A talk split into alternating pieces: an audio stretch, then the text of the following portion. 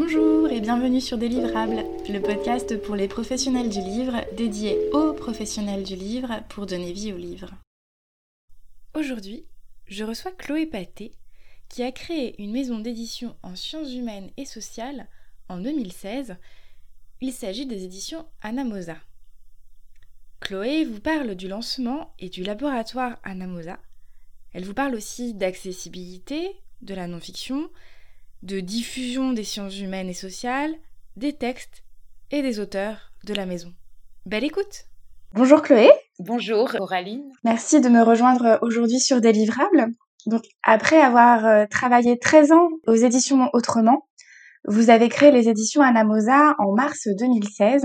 Elles viennent donc de fêter leurs 5 ans.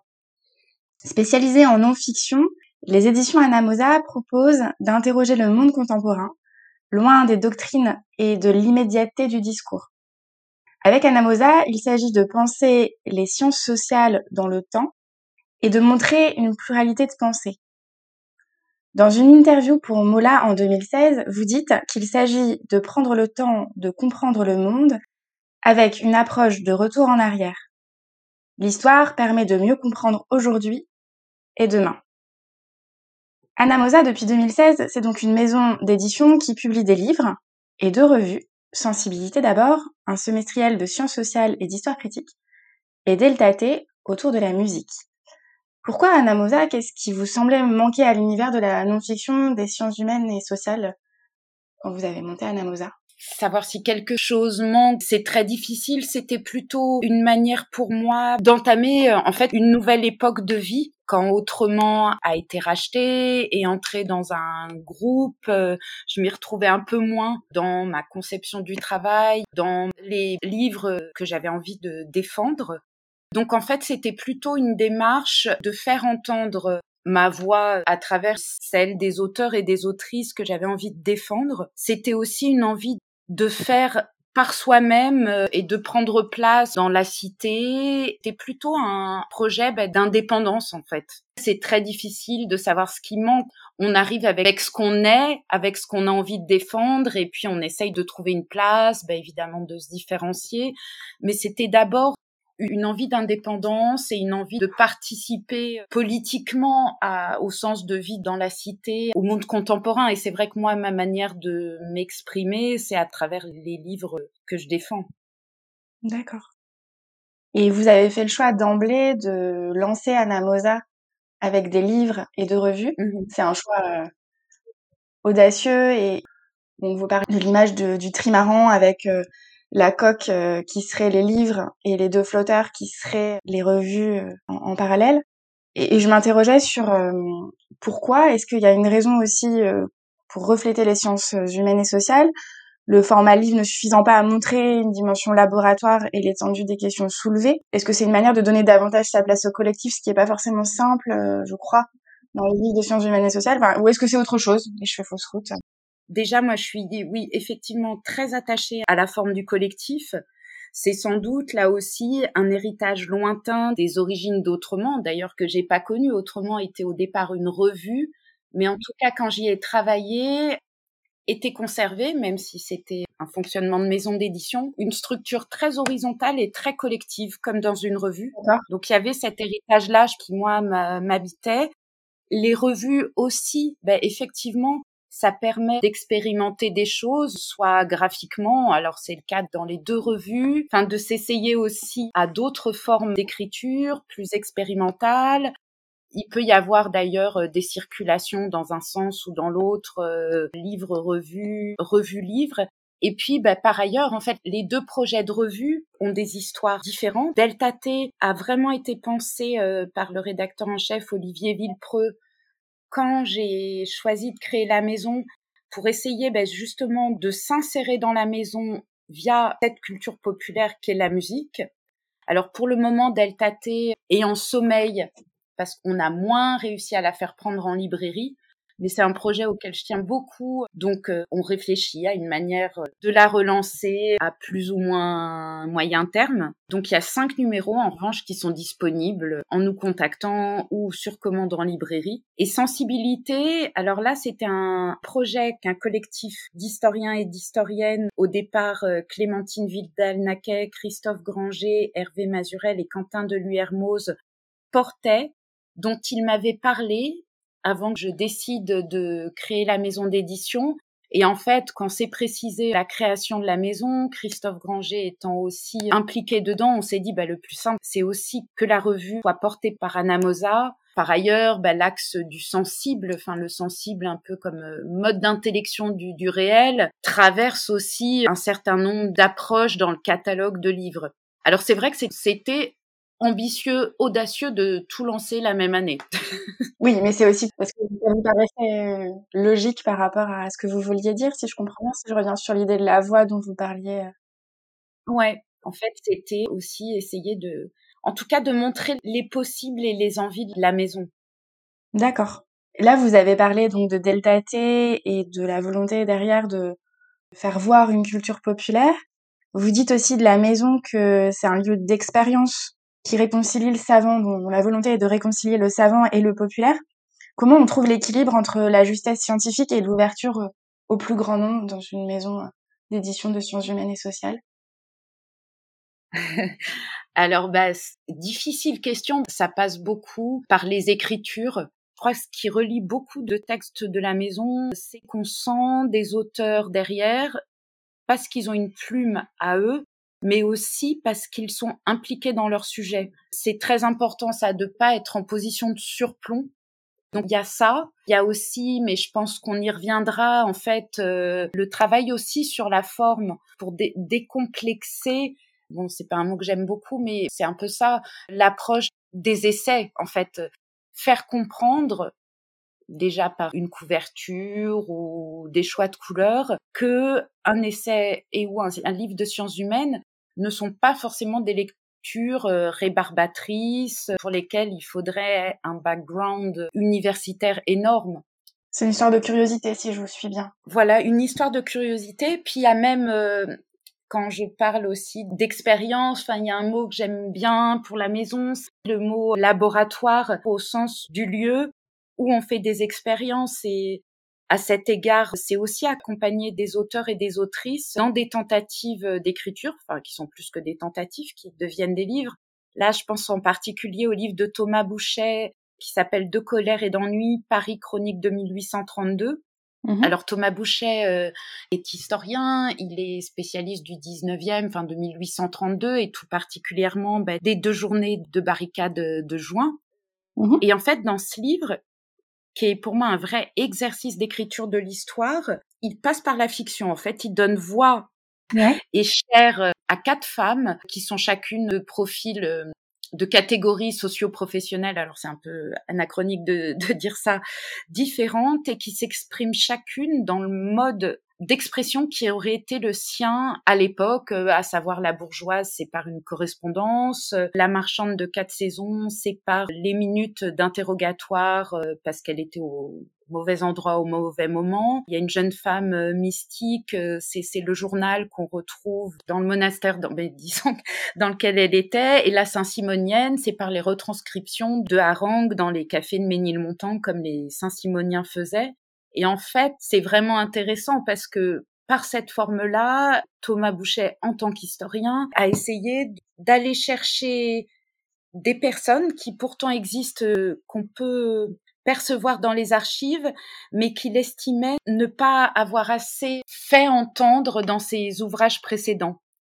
D'accord. J'imagine que ça doit être un sacré défi aussi pour un, c'est souvent des, des chercheurs. Oui. Qui sont dans une logique d'écriture plutôt universitaire d'arriver à une écriture, là vous, vous parliez de tous ces projets d'écriture et, et celui-là mmh. est un très bon exemple, d'arriver à une écriture vraiment euh, pour que ça prenne la forme d'un livre. Ouais. Est-ce que c'est un... C'est toujours une aventure un peu particulière ou comment ça Oui, et je pense que alors euh, euh, bah, il faut que ce soit des personnalités qui se sentent suffisamment libre aussi par rapport à l'institution qui a des codes. Je sais pas si par exemple De colère et d'ennui peut être classé dans la liste des publications scientifiques de Thomas. Il y a, il y a cette dimension-là aussi de, de rapport à l'institution et à la carrière. Après, je crois que quand même, euh, parle de nos auteurs et de nos autrices, mais euh, on en lit d'autres ailleurs dans d'autres maisons. Je pense aussi la rencontre avec une génération, avec des conditions de production qui sont liées à, notre époque, à savoir que aujourd'hui euh, l'université va pas très bien et c'est pas les lois récentes euh, qui vont arranger la situation des enseignants de l'enseignement supérieur et de la recherche.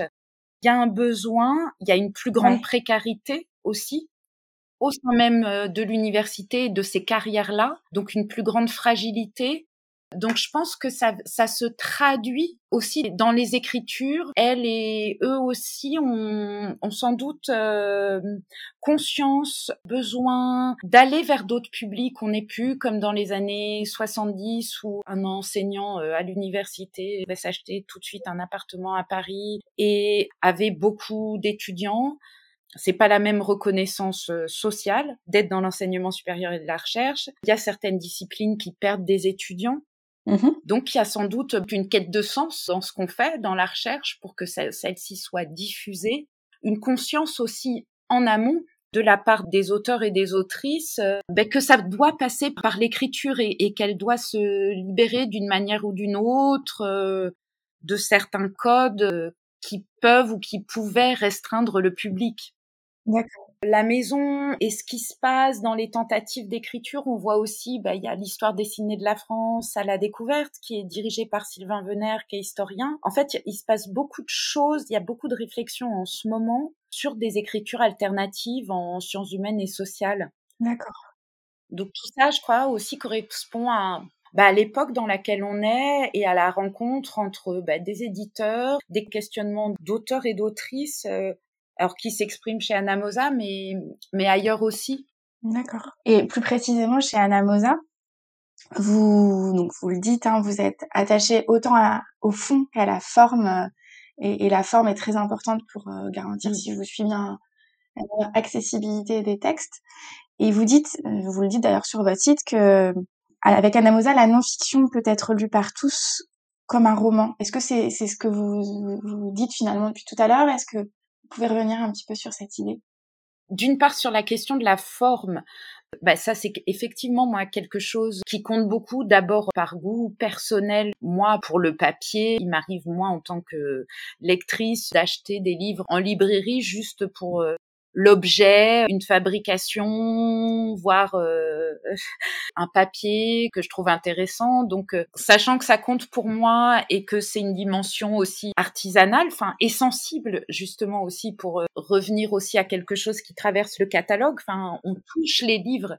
Donc, mmh ça me semblait très important donc nous, ben, c'est par exemple, c'est euh, pour les livres de texte, avoir choisi un papier euh, qui est légèrement ivoiré pour le confort de lecture. En fait, c'est penser là à l'œil. C'est aussi parfois euh, changer de papier de couverture pour essayer. Enfin, alors ça peut paraître gadget, mais en fait, moi je trouve ça intéressant. Alors on s'amuse aussi, c'est ludique hein, pour. Coller un peu avec l'objet. Alors, par exemple, pour le livre de Christophe Granger, La saison des apparences, naissance des corps d'été, on a pris un papier qui est texturé, qui rappelle légèrement la toile d'un parasol, par exemple. Pour le livre de Nicolas Santolaria, d'Issiri, Enquête sur le génie à l'intérieur du smartphone. Là, on a mis un pelliculage euh, soft touch bah, qui là qui rappelle le, le, toucher sur les smartphones en fait. Voilà c'est alors c'est des des petites choses mais des questions qu'on se pose assez souvent sur chaque livre pour avoir une petite touche en plus.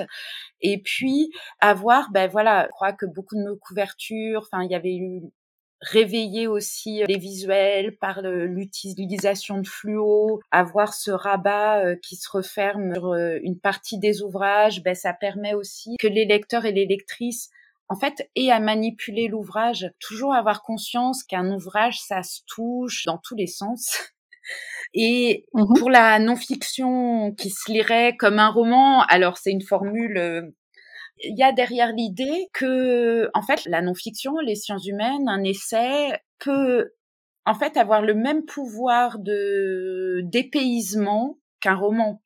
Dépaysement, évasion, et peut aussi, enfin, on peut rentrer dedans de manière aussi simple qu'on rentre dans un roman. D'ailleurs, il y a des romans dans lesquels on rentre difficilement. C'était toujours cette idée d'essayer de faire passer aux personnes qui peut-être appréhendent la lecture euh, d'essais et de sciences humaines que c'est pas forcément si compliqué que ça. Ça me fait penser à votre euh, collection Le, mot est faible, ouais. qui, je trouve, euh, réussit très bien cet exercice puisque on a une certaine fluidité, c'est des ouvrages quand même assez courts, donc on y trouve pour les personnes qui nous écoutent, euh, un certain nombre de titres, dont Révolution, École, Histoire, Peuple, Race et plus récemment Langue. Ces titres éclairent un mot galvaudé pour, euh, comme le dit l'une des auteurs, l'auteur de Peuple, recharger le mot dont on parle euh, dans l'ouvrage. Cette collection, on la reconnaît au, petit format, la couverture noire à rabat, le papier Munken et la phrase, donc ça rejoint aussi, hein, pour rebondir sur ce que vous disiez, l'idée que c'est important de manipuler l'ouvrage. Donc la phrase, elle est tronquée en plat 1 et il faut ouvrir l'ouvrage, aller en plat 4 pour bien lire euh, l'ensemble de la phrase. Est-ce que vous pouvez revenir sur euh, les fondements de cette collection et la suite que vous voulez lui donner Alors cette collection, en fait, cette envie de format court et là encore aussi bah, d'essayer une écriture, de demander à des auteurs et des autrices de s'essayer à une écriture un peu alternative parce que du coup, ce sont des textes, comme vous le disiez, qui sont courts, qui sont pensés dans un ton incisif, mm. pas de notes de bas de page. Il y a eu quelques exceptions au début, mais maintenant on est intransigeant. Ça, ça faisait partie, en fait, c'était une réflexion qu'il y avait dès le départ dans le projet de la maison. Et puis, bah, il a fallu, voilà, faut le temps de, de faire maturer tout ça. Et il est vrai que la séquence politique dans laquelle nous sommes rentrés progressivement à partir de 2017, et notamment le titre euh, à l'époque du candidat Emmanuel Macron de son livre de campagne euh, Révolution, nous a aidé parce que c'était une vraie réflexion. Bon alors, enfin, un peu basique, mais si la révolution que lui défend dans son programme ne me convient pas Est-ce que je suis contre-révolutionnaire? Est-ce que je suis réactionnaire? Voilà. Et assez vite, du coup, le projet s'est précisé avec la conscience, oui, que c'est le mot est faible, mais c'est aussi justement que les mots sont importants. Et là, qu'il y a tout un travail de sape à l'œuvre sur des mots du social et du politique, qu'effectivement, on a l'ambition, enfin, d'essayer de recharger comme vous l'avez souligné, j'aime beaucoup la formule qu'a trouvée Deborah Cohen, où elle dit euh, peu de choses près, alors si le mot est faible, il faut le recharger. Et justement, ce mot recharger, à la fois recharger les batteries, mais c'est la métaphore de l'arme. En fait, on charge une arme et qu'il faut aussi s'armer des mots et du langage pour pouvoir euh, agir dans la cité. En fait, c'est assez excitant c'est assez aussi euh, étourdissant parce que de plus en plus, en fait, il y a tout un tas de mots qui nous paraissent urgents. Urgents parce que avec ce format-là, c'est pensé aussi comme étant des, des petits outils citoyens, des introductions, je dirais, à la littérature critique, avec évidemment des points de vue d'auteurs et d'autrices. Et le contexte politique là actuel est ben, ne parlons pas des six prochains mois qu'on va vivre en France, où je pense que ça va pas être simple avec euh, la période de campagne euh, présidentielle. Ben, on a envie à notre échelle, de participer au débat et de proposer des outils aux gens pour savoir de quoi on parle. Ce sont aussi, ça c'est très important, en fait, on n'est pas dans le point sur la question et sur tel mot. Ce sont des livres d'auteurs et d'autrices dans le sens où, en dehors des contraintes dont on a parlé, de nombre de signes, d'absence de notes de bas de page, ils ont toute liberté dans la manière d'écrire. Certaines, bah, comme euh, Laurence de dans École démarre par des mini-fictions qui mettent en scène différentes situations. C'est très important, bah là aussi, bah c'est comme dans la maison, que chaque texte reflète la personnalité de l'auteur ou de l'autrice. Et c'est vrai que la collection, euh, on aurait envie de faire plein de mots là, euh, enfin surtout en ce moment. Là, j'essaye euh, avec la programmation des titres euh, d'être sur le temps long et en même temps d'ajuster par rapport à, des débats constants poindre, à des dérives aussi qu'on voit arriver sur certains mots. Par exemple, pour le début 2022, on va faire un universalisme parce qu'on voit bien là que universalisme est brandi uniquement dans un sens euh, d'universalisme abstrait. C'est essayer d'avoir en tête à la fois le, le, temps long et pour le coup pouvoir s'adapter à des débats en train de naître. On peut, sur ces formats-là, on peut aller un peu plus vite que sur d'autres ouvrages. Donc, parfois, euh, on peut en rajouter, se, se, permettre de se dire, bon, vite, on lance et ça paraît dans les 5-6 mois. D'accord. Comment on se dit, il y a un vrai intérêt sur le long terme à publier un ouvrage sur ce mot-là ou au contraire, bah, c'est trop euh, d'actualité et dans six mois, on aura oublié la question? C'est des réflexions là que j'ai avec Christophe mmh qui discute la collection. C'est aussi quand même euh, essayer de voir ce qui existe sur le ou les sujets. Euh. Ouais. Bah, par exemple, alors le livre de Sarah Mazouz, Race, est très intéressant parce que Race, on lui avait commandé le texte euh, avant l'été 2019 c'était une question importante, il fallait qu'on se positionne là-dessus. Des débats entre universitaires étaient assez virulents sur le sujet. Donc elle a rendu son texte en début d'année 2020, il devait paraître en mai 2020. Et alors pour les questions de conseil, de Covid et tout ça, on avait décalé à septembre 2020. Et il y a eu la mort de George Floyd fin mai 2020 toutes les mobilisations qui s'en sont suivies euh, aux États-Unis, partout dans le monde et en France. Et en fait, tout d'un coup, l'opérabilité du concept, on avait le sentiment qu'elle se diffusait bien au-delà des sciences sociales en fait dans une forme dans un plus large public, dans la presse et du coup bah évidemment Tara a modifié son texte, modifié son introduction, une introduction d'ailleurs qui commence un peu par la colère. C'est comme ça, mais c'est aussi du coup efficace pour un lecteur ou une lectrice. Et donc le livre est paru en septembre et il a été absolument bienvenu et là, il, s'installe, enfin il sort très très régulièrement. Bah, vraiment, il vient euh, nourrir, c'est éclairer les débats, éclairer aussi le manque d'informations qu'on a en France, enfin remettre les choses à leur place, essayer de faire euh, voilà avancer les choses. Donc ouais, ça c'est un bon exemple parce que ben en effet c'était pensé de toute façon sur le temps long et il se trouve que bon ben là c'est euh, des actualités qu'on a pu prendre en compte qui ont montré que le livre était nécessaire. D'accord. Ça me fait penser du coup là vous prenez l'exemple de Race euh, et par rapport à cette collection et plus largement sur Anamosa, j'ai l'impression que vous vous autorisez aussi à poser des questions. Et Race, c'est pour moi un très bon exemple. Et peut-être aussi à ne pas toujours apporter de réponses voilà, vous, parliez de la collection comme euh, une collection d'outils citoyens qui soulèvent des questions, qui s'intègrent dans un débat. Et mmh. moi, je, je, le lis aussi comme une manière de soulever des questions, de proposer un ensemble de réponses ou de pistes, mais ne pas forcément euh, apporter des réponses toutes faites à des questions pense que euh, par moment à écouter, à lire certains médias, on crève de réponses toutes faites, euh, d'idées à l'emporte-pièce euh, qui vont pas au fond. Il s'agit pas du tout d'être dogmatique. En fait, c'est vraiment donner des outils. Bah, c'est un peu pompeux dit comme ça, mais pour participer à la formation d'une conscience citoyenne éclairée et montrer qu'il y a des débats aussi. Effectivement, il s'agit pas surtout pas d'imposer quoi que ce soit. Et ça, ça me semble euh, très important. il ne s'agit pas d'asséner des vérités, il s'agit de montrer aussi la complexité des choses, de pas y renoncer, en permettant aux lecteurs et aux lectrices bah, de voilà de se faire une idée, de comprendre pourquoi tel ou tel sujet pose problème. Euh, bah, je pourrais parler là euh, de l'intersectionnalité.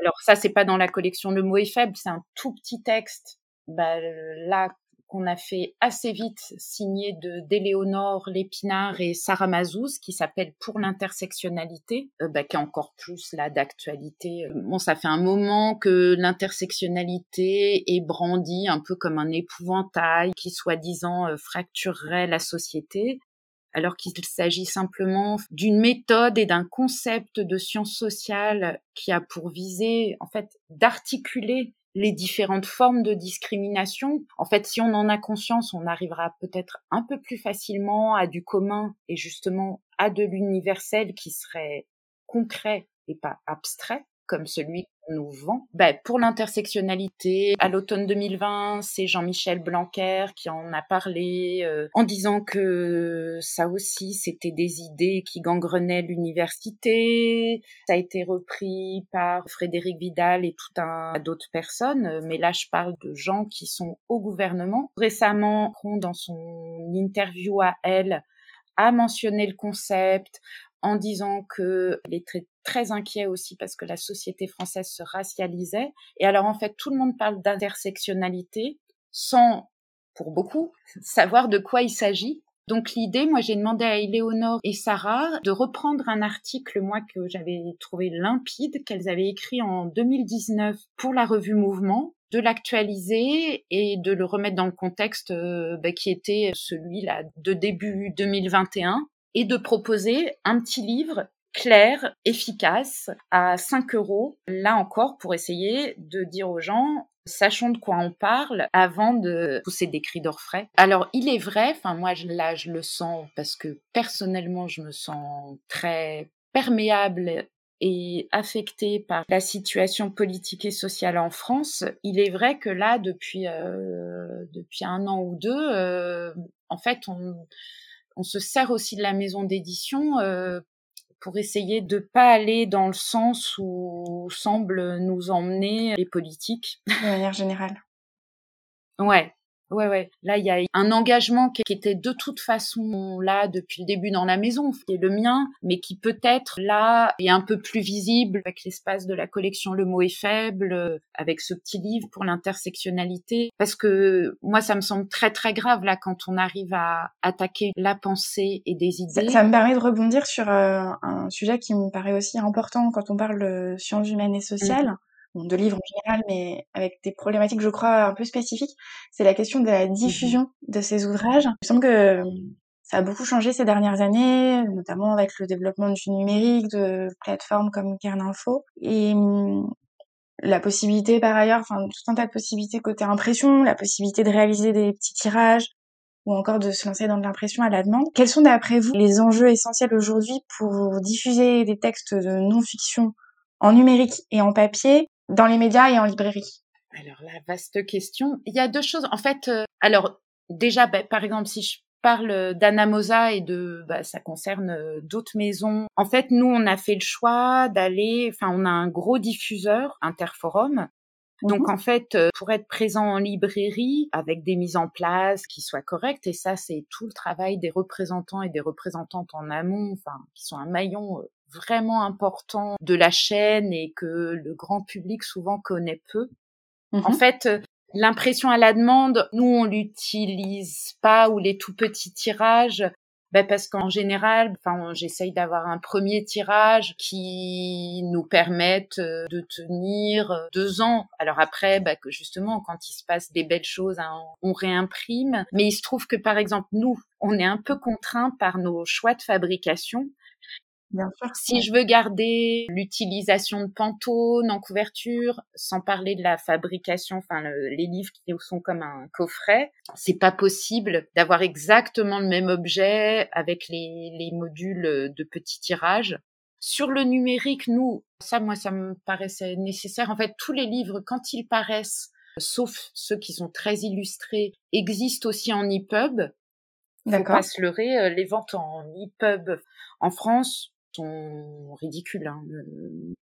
Bah, alors nous, comme on est encore un nouvel éditeur, enfin, je, suis pas sûre qu'on soit, ça dépend des titres, mais qu'on soit, on n'est même pas à 10% des ventes papier qu'il faut mmh savoir sur les sciences humaines, parce que pendant longtemps, il y a eu cette euh, ritournelle de crise de l'édition en sciences humaines et sociales, de moindre diffusion par rapport à ce qu'on identifie comme un âge d'or, comme les années 70. Effectivement, il y a moins de ventes énormes, mais il y a aussi plus de titres, il y a aussi plus de voix VOX différentes. Enfin, donc en fait, il y a une pluralité d'auteurs et d'autrices il y a plus de maisons. Et surtout, bah, je crois ce qu'on observe en librairie, c'est que le rayon sciences humaines et sociales, alors surtout depuis les attentats de 2015, c'est des rayons progressivement qui se développent.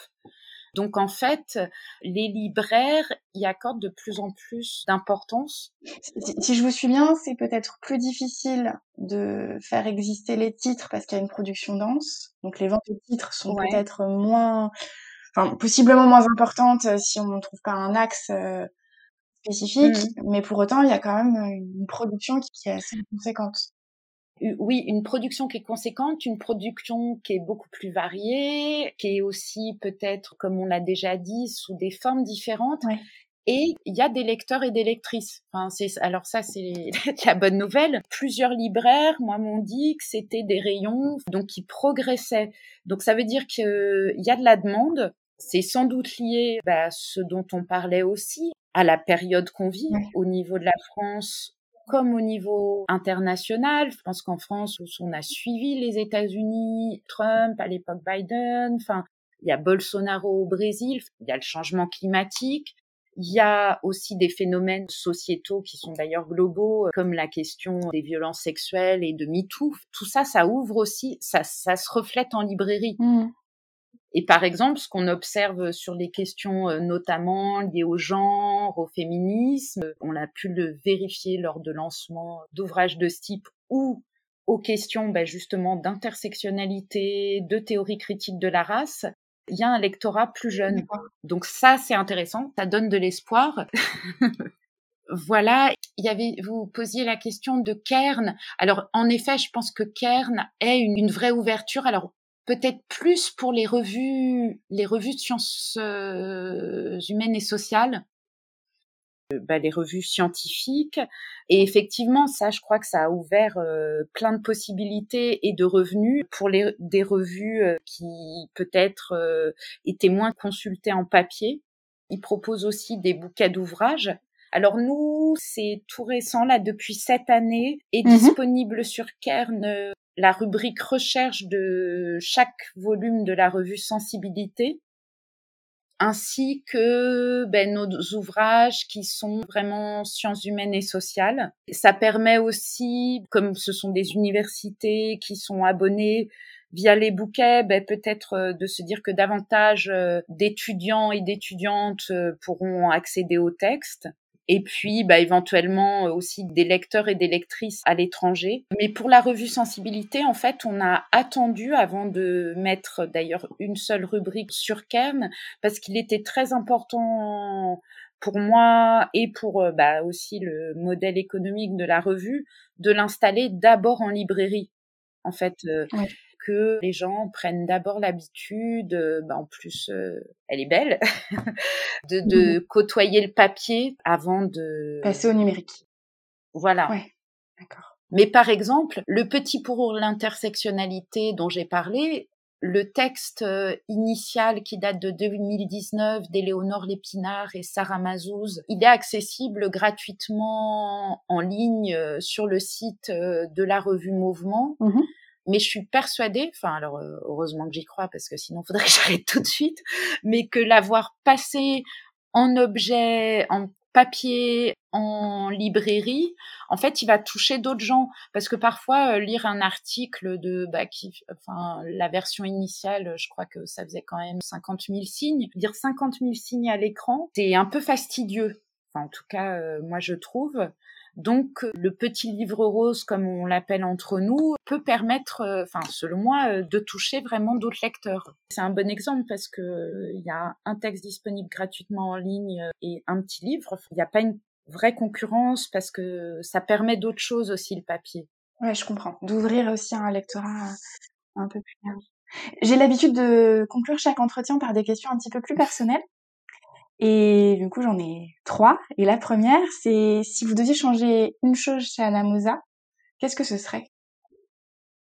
Peut-être euh, m'épargner un peu plus, parce que, euh, comme on le disait, euh, oui, en 2016, bah, le choix avait été fait, d'ailleurs beaucoup par moi, de démarrer à fond avec six, six ouvrages la première année, les deux revues. Et après, euh, après il faut tenir. Euh, c'est peut-être aller vite, mais en fait, euh, enfin voilà, peut-être que oui, je ferai un démarrage plus lent. D'accord. Et à l'inverse, votre plus grande réussite chez Anna Mosa ben Là, ça fait cinq ans, c'est déjà d'en être là. Ouais. donc de durer parce que euh, les maisons d'édition, pas des startups, hein, c'est du temps long, c'est du slow start. Donc déjà s'installer cinq ans et puis on a plusieurs livres relativement vite aussi qui ont reçu des prix pense en 2019 mmh. au livre, euh, enfin il y, en a eu plusieurs qui ont eu plein de prix, mais je pense notamment à l'appel de la guerre de Manon Pignot qui a eu euh, le prix Augustin Thierry des rendez-vous de l'histoire de Blois et le prix de la fondation Lafu. Le prix des rendez-vous de l'histoire de Blois, bah, c'était très fort parce que c'était une reconnaissance du travail par les pairs euh, dans un festival aussi que moi je pratique depuis presque 20 ans maintenant. C'était très très fort. Et puis en 2020, en cette année euh, si spéciale, pour nous, l'ascenseur émotionnel est monté aussi euh, en bas, mais en haut, parce que en fait, Christophe Granger, avec son Joseph Cabri sous les possibilités d'une vie, a eu le prix Féminin Essai. Ouais. Donc ça, c'était euh, une joie immense et une reconnaissance là encore plus large du travail de, Christophe qui est vraiment à part, euh, qui est vraiment, euh, je pense, euh, un des historiens les, qui marque et qui va marquer, et reconnaissance de la maison aussi, parce que c'est un jury, le jury du Femina Essai avait déjà sélectionné plusieurs de nos ouvrages, donc ça veut dire qu'elles avaient remarqué la maison, et là c'était une, bah, une reconnaissance formidable. Ouais, j'imagine bien. Et puis la, la réussite, oui, c'est vraiment aussi de sentir qu'il y a un collectif aussi avec les auteurs et les autrices. Les auteurs et les autrices, ils sont assez partie prenante de la maison parce que euh, signer avec une maison d'édition indépendante peut être excitant, mais tout le monde le fait pas. Enfin, c'est vraiment du coup. Enfin, euh, je les remercie euh, toutes et tous beaucoup. Ils, ils participent à l'installation de la maison en mmh. étant sur le terrain avec nous. C'est ça aussi, c'est cette famille qui se crée autour des livres. D'accord. Et justement, en parlant de livres, c'était ma dernière question. Est-ce qu'il y en a un qui vous a particulièrement marqué? Il y a un livre auquel je repense beaucoup, que j'ai lu en 2020. D'ailleurs, c'est le, alors c'est le premier livre que j'ai acheté à la réouverture des librairies en mai. Mmh je suis allée à la librairie Préférence à Tulle et en fait c'était un des coups de cœur de la libraire que j'aime beaucoup, euh, qui était déjà en poche. C'est une amie de la famille de Jean-Marie Laclaftine chez Folio. Et c'est un texte auquel je pense tout le temps. En fait, Jean-Marie Laclaftine, qui est à la fois écrivain et éditeur chez Gallimard, revient sur la, mort de sa sœur, qui était sa grande sœur quand elle avait une vingtaine d'années. C'est un texte euh, superbe d'une extrême euh, pudeur et délicatesse euh, pour essayer de chercher des traces, de lui redonner vie, enfin sans doute pour lui aussi, de faire ce travail-là. Et c'est un, court texte que j'ai relu, que j'ai offert à des amis et qui m'a marqué, auquel je pense souvent en fait. D'accord. Voilà, de la littérature, c'est pas que des sciences humaines, mais. Très bien, mais je, note. Ma pile à lire va encore augmenter. Merci beaucoup, Chloé, pour, euh, pour, votre temps et, et, cet échange. Merci beaucoup. Je vous donne rendez-vous jeudi prochain pour poursuivre cette réflexion. Retrouvez Délivrables, le podcast dédié aux professionnels du livre, dans les semaines et mois qui viennent, tous les jeudis, pour parler cycle de vie du livre, questions, transmission et réponses dédiées pour que vivent les livres dans toute leur diversité. Lire, écouter, parler et échanger. Je vous parlerai de situations concrètes. À chaque fois, vous trouverez sur le site www.delivrable.com des notes de l'épisode. Vous pouvez dès aujourd'hui suivre son actualité sur Instagram et LinkedIn sous l'identifiant Délivrable. Attention, sans et. Et surtout, n'hésitez pas à partager ces podcasts à vos collègues si vous pensez qu'ils peuvent leur être utiles. À bientôt